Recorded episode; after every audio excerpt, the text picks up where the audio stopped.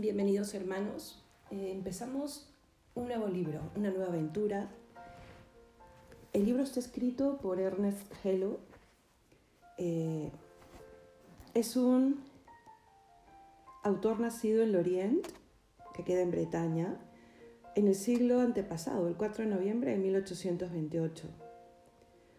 Es un abogado, pero que desde muy temprano fue influido por las obras de Joseph de Maistre y del Lamennais, no sé si han escuchado hablar de él, lo estoy leyendo, estoy leyendo sus apellidos tal cual se escriben, no se debe decir así, pero para que busquen alguna referencia si, si quieren. No ejerció prácticamente la abogacía. Se dedicó sobre todo y de lleno a la defensa y preconización de la fe católica. Muere en 1885 en el Oriente.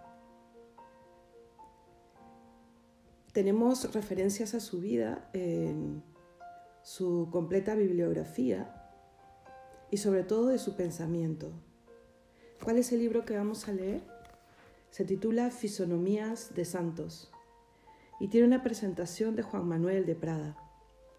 Ya eso vaticina una excelente lectura. Es un libro muy recomendado porque nos, acerca mucho más a la realidad de los santos, muchos de ellos santos que queremos imitar. Vamos a ver en el prefacio que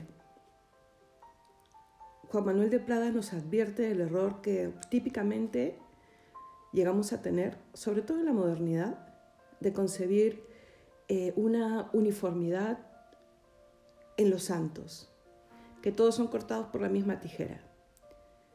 O sea, en efecto, mm, hay virtudes que, que todos llegan a tener, las ansias de amar a Dios también y de imitarle.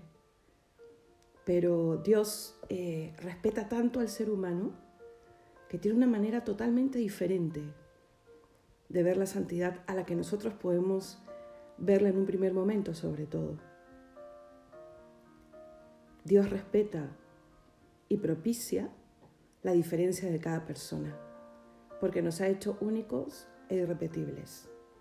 Acerquémonos a esta lectura, sobre todo para dejar que, que Dios hable a nuestros corazones, que nos diga, como ha dicho tantas veces en la Sagrada Escritura, no tengas miedo, esto también es para ti. Si Él pudo, ¿por qué no tú?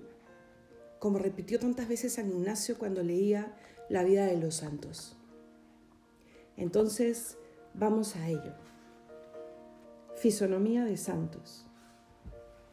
Prefacio de Juan Manuel Prada, edición preparada por Pablo Cervera Barranco, de la Biblioteca de Autores Cristianos. Presentación La unidad en la diversidad.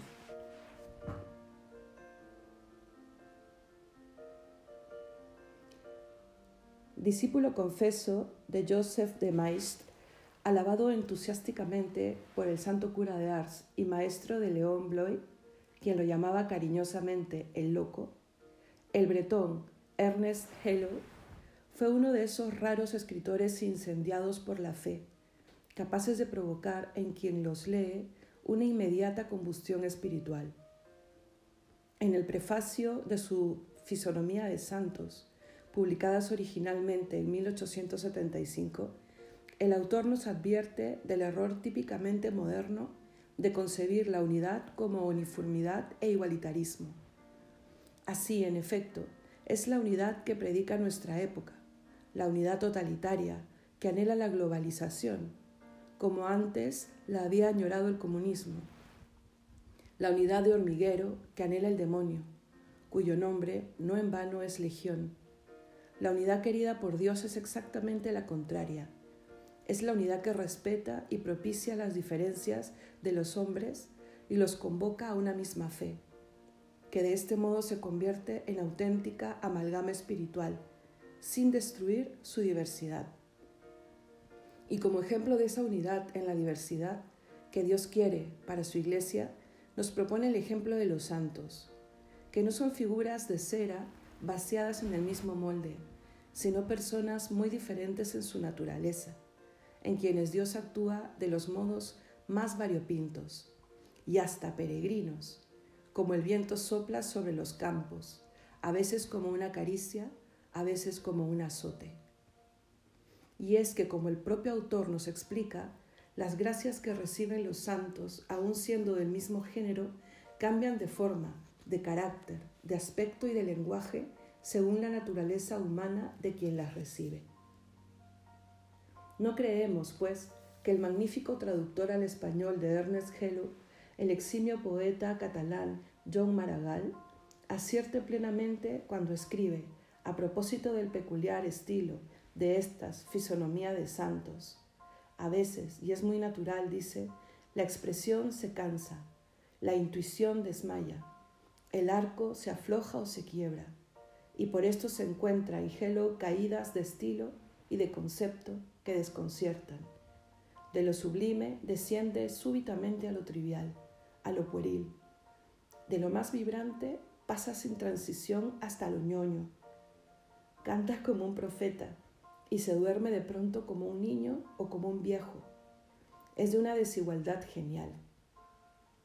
Naturalmente, el autor, como cualquier escritor de auténtico genio, tiene desfallecimientos y pérdidas de pulso que podemos rastrear en su obra, porque nadie, sino Dios, es sublime sin interrupción.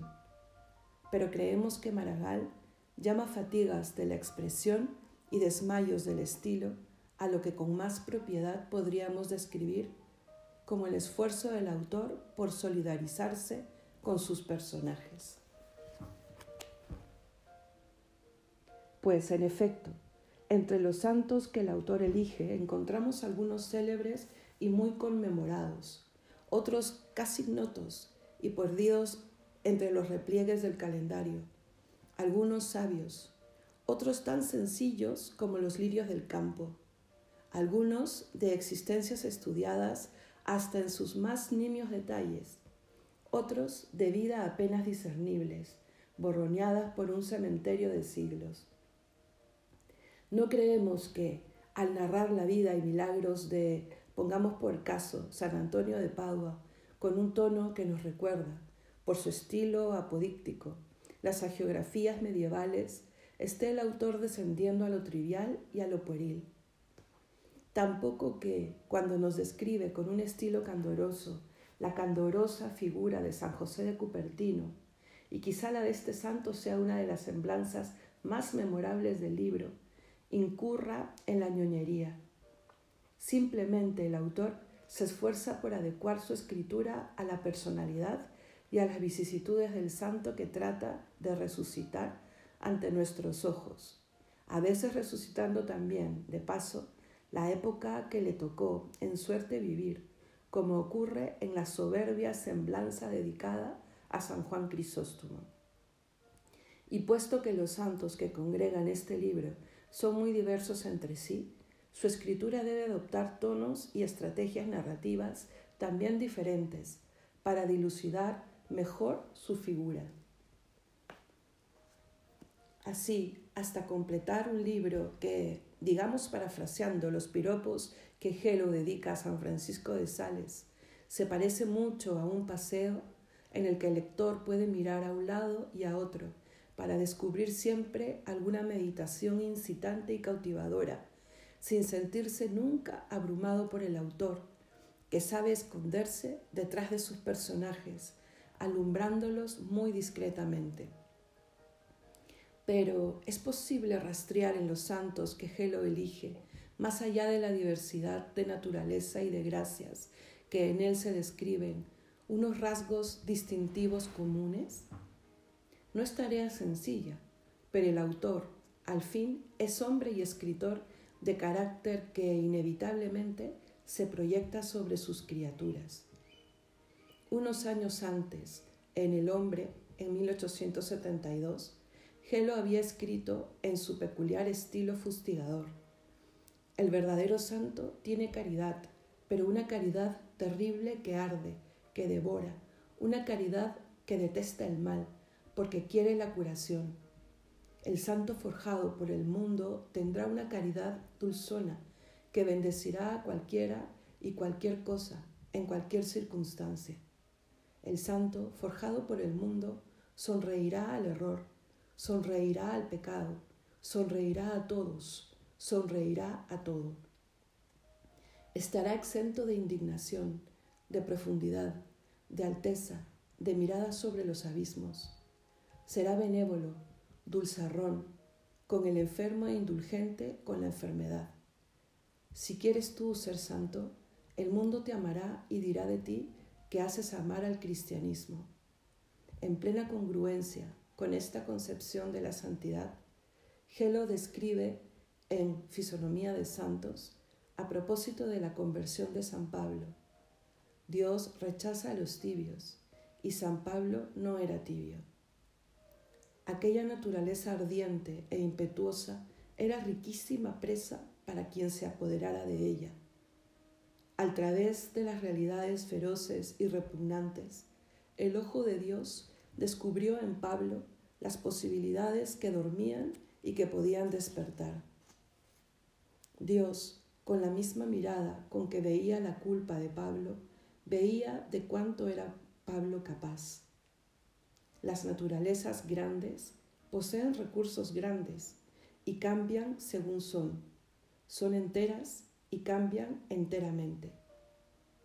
La gracia que se injerta en ellas se apodera de sus cualidades nativas y la acción sobrenatural, como he dicho antes, toma siempre la semejanza de la naturaleza a que se aplica.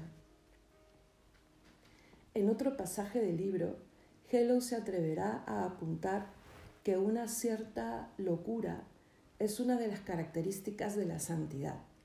El santo no se conforma con la virtud razonable, sino que necesita penetrar en la región del misterio, exponiéndose a las burlas de los hombres, ya que provocar la burla es la condición de todo lo que rebasa la medida común.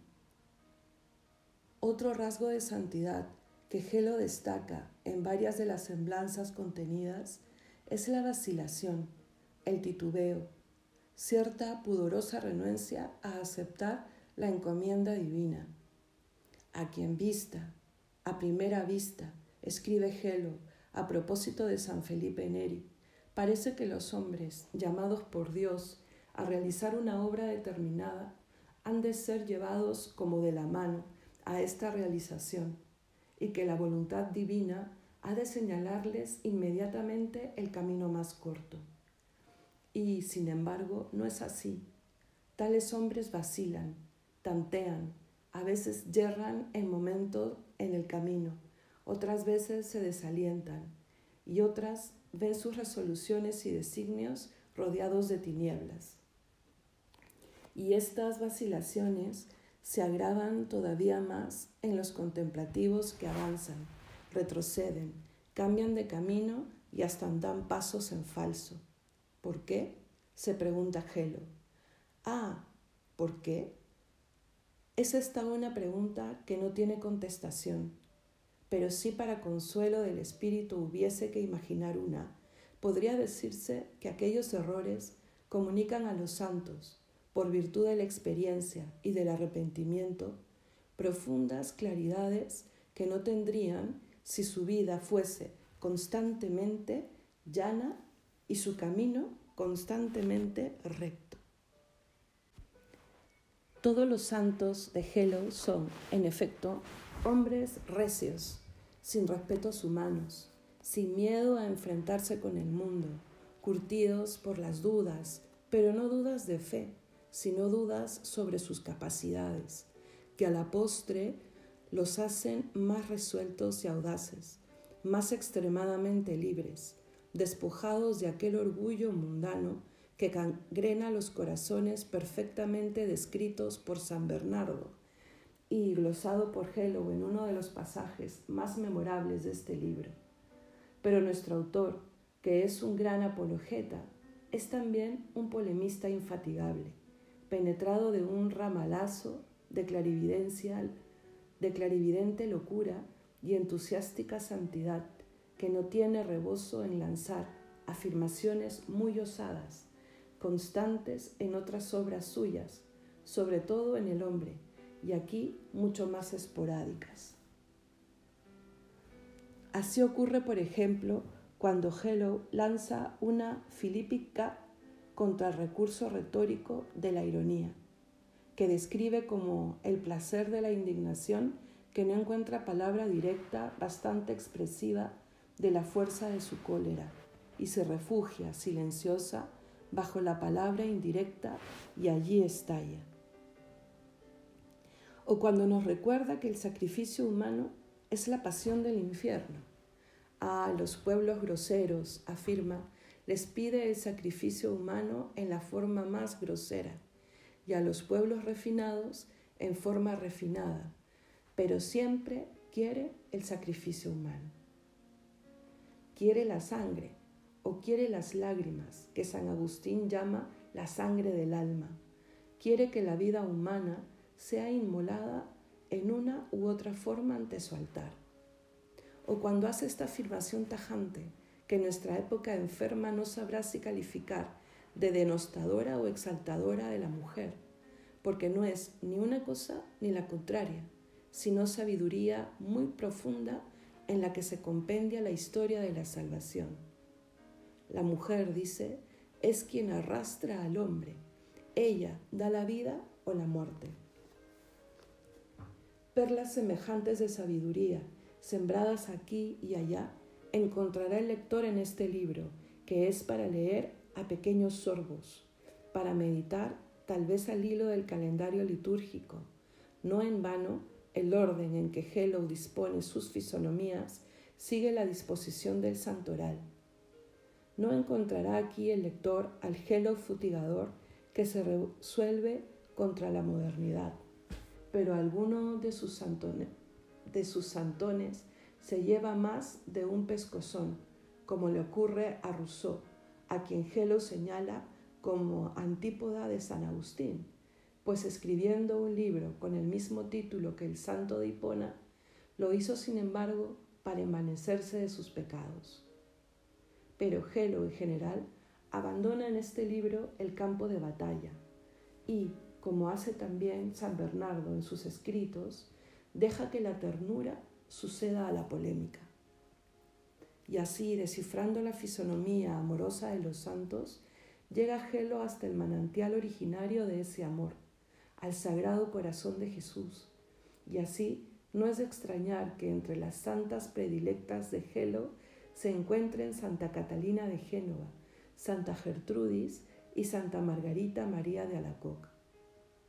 Claro que para anegarse en ese amor hace falta rehuir primeramente las pompas mundanas, escapar al ruido que es la pasión dominante de nuestra época, como lo hizo el propio Gelo, que casi toda su eremítica vida la pasó en su finca familiar de Queromán, en la Bretaña francesa, sin otra compañía que la de su abnegada esposa, Zoé Berthier, también escritora que dedicó sus mayores desvelos a cuidar con tesón de su marido, enfermo desde niño de los huesos. Tal vez esta convivencia doliente y callada con la enfermedad lo aproximó todavía más a los santos y lo ayudó a entender que la razón de ser de nuestra vida terrena no es otra sino la consecución de la gloria, que no la dan los hombres y describiendo la fisonomía de sus santos más queridos, logró adentrarse en los misterios de esa gloria, de la que hoy estará disfrutando plenamente. Espero, querido lector, que leyendo este delicioso libro logres atisbar algo de esa gloria que nos ha sido prometida y que la intercesión de los santos aquí retratados te ayude a obtenerla. Juan Manuel Prada, Madrid, agosto del 2016.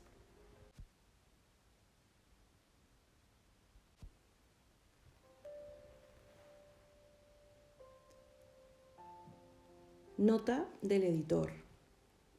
Junto a otros grandes, Ernest Hello es uno de los grandes escritores católicos de Francia en el siglo XIX. Católico ortodoxo y fervoroso, espíritu combativo y de ardientes convicciones, consagra su actividad de publicista a defender la religión y la autoridad de la Iglesia contra la corriente de su siglo, en el que prevalecen el materialismo y las ideas progresistas. Más místico que teólogo, su preocupación primordial es la vida interior del hombre y, su personalidad moral e ideal, y de ahí que su obra, rebasando el campo de la influencia religiosa, conserve una particular sugestión aún para aquellos que, sin compartir íntegramente su fe religiosa, aman las cosas del espíritu y cuanto es susceptible de elevar y depurar el alma del hombre.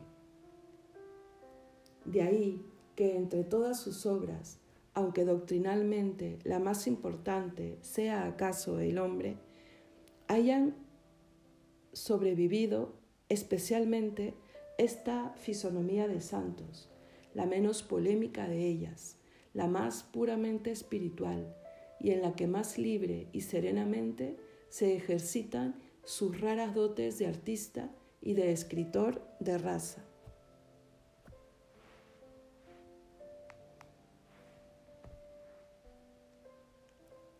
La existencia y la acción inmaterial de los santos preocuparon de continuo a Hello, que ve en ellos no solo la milicia ultraterrena de la Iglesia, sino también su contenido humano más efectivo y la más sorprendente y prodigiosa de sus manifestaciones temporales.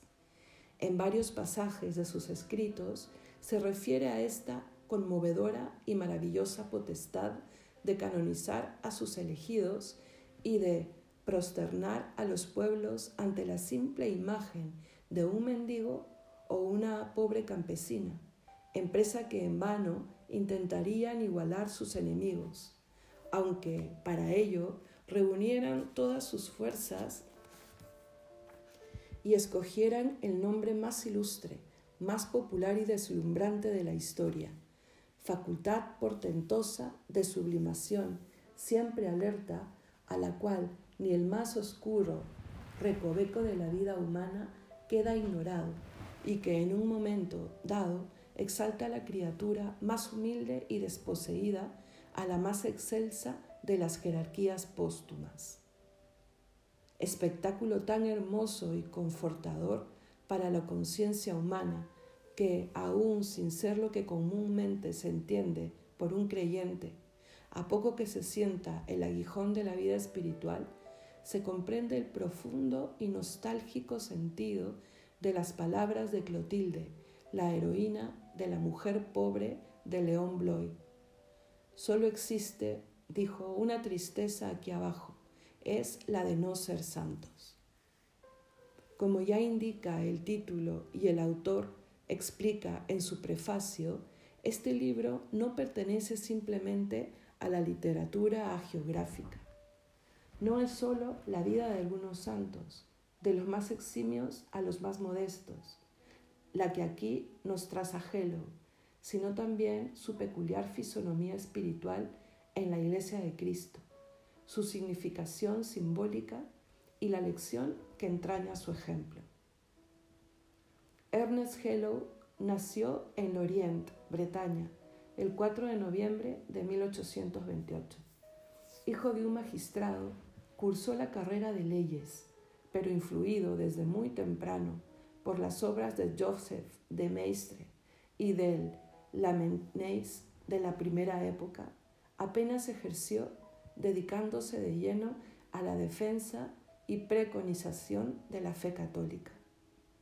Murió en Oriente el 14 de julio de 1885, habiendo crecido desde entonces considerablemente su fama y su influencia. Fisonomía de los Santos apareció en 1875.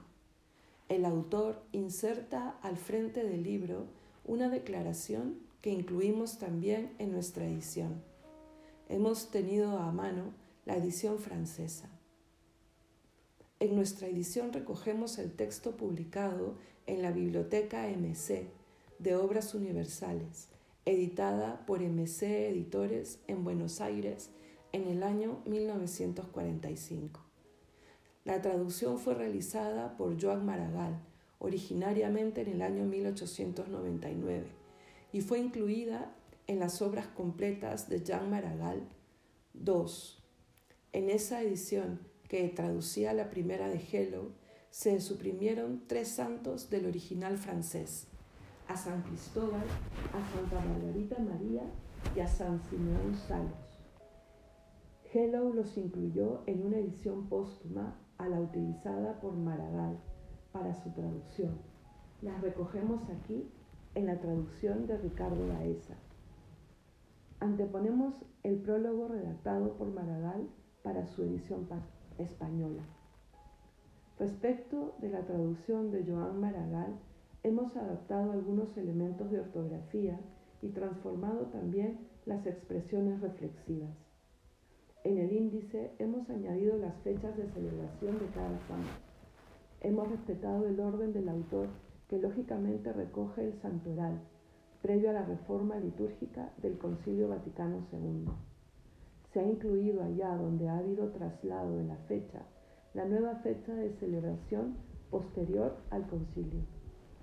Siguiendo la edición francesa póstuma de Hello que tenemos a mano, hemos insertado al final, igual que él, que no los coloca en el orden de celebración del año litúrgico, a los santos no recogidos por Maragall en su traducción, San Cristóbal, Santa María de Alacoque, la que conocemos más como Santa Margarita María de Alacoque y San Simeón Salí. Ni la edición francesa ni la traducción española recogieron las notas que hemos añadido a lo largo de la obra para enriquecer la lectura del texto. Por último, una palabra de especial agradecimiento a Monseñor José Rico Pavés, que, no sin bastante trabajo, me facilitó todas las referencias del capítulo dedicado a San Gregorio Magno, figura de la que él es gran conocedor. La dificultad de localización de los textos del Santo Papa se debe a que Hello los cita de manera mediada, tomados a través de otros autores. Pablo Cervera Barranco.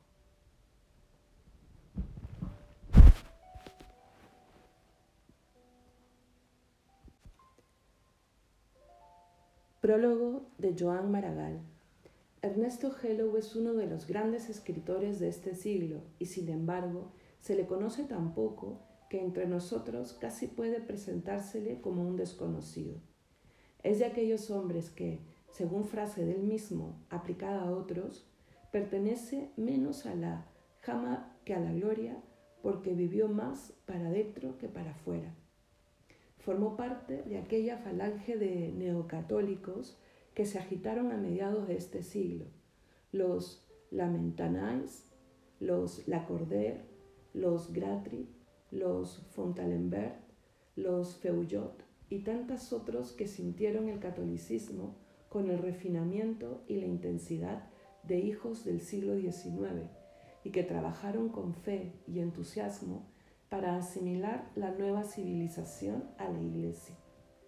Hermosa falange de sociólogos creyentes, luchadores y místicos, cuya obra, suspendida hasta cierto punto por la generación positivista que le sucedió, empieza ahora a ser admirada y continuada por una nueva generación que quiere ir más allá.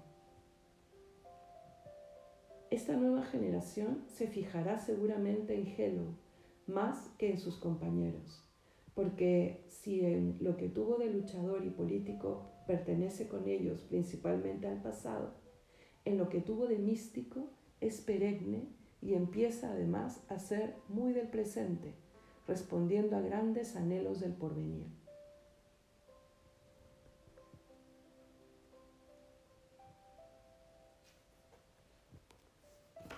Ernest Hello cursó Derecho por complacer a su padre, se hizo abogado, pero muy pronto la inflexibilidad de su sentido moral y sus altos anhelos intelectuales lo impulsaron hacia otro camino. Abandonó el ejercicio de la abogacía y se lanzó a estudios superiores, especialmente al de la teología que le sedujo. Se apoderó de él e imprimió carácter definitivo a su vida y a sus obras. A los 29 años se casó con una mujer excepcional, Zoé Berthier, excepcional por su talento, que supo comprender el genio de su marido y por el amor casi maternal con que cuidó de su frágil existencia, logrando así hacer vivir durante 28 años más el cuerpo enfermizo de Ernesto Gelo, que merced a sus cuidados pudo producir tantas obras admirables. En el año 1858, Gelo llamó la atención del mundo intelectual con su folleto Renan, Alemania y el ateísmo del siglo XIX, briosa refutación de la obra de aquel autor. Fundó luego El Cruzado, periódico católico de polémica, pues el periodismo fue la gran ilusión de aquella generación que quería batallar en pro de la Iglesia en la política y de un modo peculiar, muy popular. Siguió publicando otros trabajos, hasta que en 1871 dio a luz a su libro más renombrado, El hombre, que se considera su obra capital y que es un tratado de filosofía social de los más considerables que en su género se han escrito. A este le siguió el presente, Fisonomía de los Santos, publicado en 1875. En los últimos años de su vida fue dando a luz otras obras. Rusbrock, Ángela de Foliño, Palabra de Dios, que es un comentario a la Sagrada Escritura, Cuentos extraordinarios y Los platillos de la balanza, en que mostró sus especiales dotes de crítico. Murió el 14 de julio de 1885, a los 57 años de edad, rodeado de mucha menos celebridad de la que sus obras merecen y de la que seguramente le guarda un porvenir muy próximo. Con el título de Ernesto Hello ha publicado M. Joseph Serre un libro que, en un estudio completo de la vida de la personalidad y de las obras del escritor, del escritor bretón, concretándonos nosotros, a la que damos aquí traducción, fisonomía de santos, hemos de confesar que su lectura nos fue como una revelación. Todos hemos leído Vida de Santos y sabemos en qué estado especial del espíritu conviene y satisface su lectura. Pero Hello nos coge en el pleno fragor de la lucha moderna y pronunciando unas cuantas palabras mágicas se apodera de nosotros y nos obliga a volver los ojos encantados hacia el mundo de los santos. Nosotros no sospechábamos que los santos fueran eso. Nosotros creíamos que había habido siglos de santos, pero que nuestro no lo era. Nuestra idea de la santidad era algo que no armonizaba con nuestro siglo, sino con un acorde muy especial y como remoto. Y viene Gelo y los santos viven, los santos del santoral, los santos de siglos atrás, los santos cuyas imágenes inmóviles contemplamos en los altares con aquella vaga expresión de algo muy lejano. Se acercan, se acercan moviéndose cada uno en su ademán y gesto especial. Viven, hablan, se confunden con nosotros, confunden su vida con la nuestra se apasionan con nuestras pasiones y nos apasionan con las suyas. Estos santos nos revelan que en el fondo de la humanidad hay algo siempre igual bajo las mayores diferencias y que la santidad es una cosa muy humana, que por ser muy fuerte y hondamente humana es también divina. La santidad toma en el libro de Gelo un sentido universal que de pronto nos sobrecoge y asusta, y después nos reposa y serena, abriéndonos los ojos a horizontes inexplorados. Él mismo es un vidente. ¿Cómo ve los santos? ¿Cómo habla de ellos? Debajo de su frase hay lo inefable, lo que se siente y no se dice, lo que va infinitamente más allá de la expresión. Su expresión es como un arco muy tendido que se dispara, la flecha vuela y se pierde de vista. Pues a veces, y es muy natural, la expresión se cansa, la intuición desmaya, el arco se afloja o se quiebra, y por esto se encuentran en Hello caídas de estilo y de concepto que desconciertan. De lo sublime desciende súbitamente a lo trivial, a lo pueril. De lo más vibrante pasa sin transición hasta lo ñoño. Canta como un profeta y se duerme de pronto como un niño o como un viejo. Es de una desigualdad genial. Esta se ve sobre todo en el capítulo de los Reyes Magos, en San Pablo, en San José, en cuyos capítulos su inspiración llega a mayor altura y se ve sobre todo en San Simeón y Ana la profetisa, que es también donde anonadan sus sublimidades. En estos capítulos, como en Melquisedec en el mes de junio, en San Juan, en Santa Ana, Santa Catalina y tantos otros. Gelo es verdaderamente un místico, hasta en sus puerilidades. Y bajo el místico hay el polemista que vuelve de pronto de su encantamiento para ponerse a discutir como en las columnas de un periódico. A veces muestra una intuición histórica que admira. En un hecho, en un detalle, ve todo un periodo, un periodo histórico y lo resucita, como por ejemplo en San Juan Crisóstomo. Otras penetra tanto en el personaje de que habla que parece hablar por boca del mismo, y en un momento cambia de tono y de punto de vista, y atravesando siglos empieza una disquisición fina y suelta, como de crítico, de crítico modernísimo. En ocasiones, como en San Bernardo, diserta sobre filosofía de la historia con profundidad admirable o entra en los repliegues del corazón de Santa Teresa como psicólogo sutilísimo para caer enseguida en un tejido de datos y fechas que para él debieran ser insignificantes.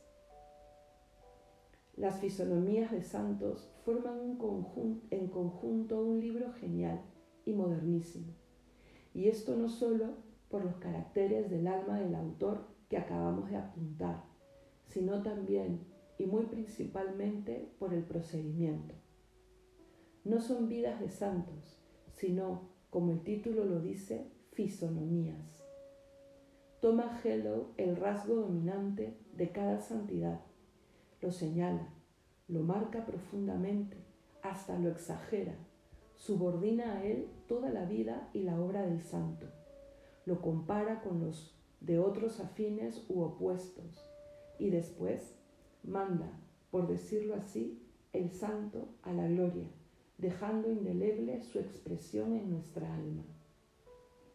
Este procedimiento es muy adecuado a los lectores modernos que leen poco y a prisa y necesitan latigazos geniales a su sensibilidad exagerada.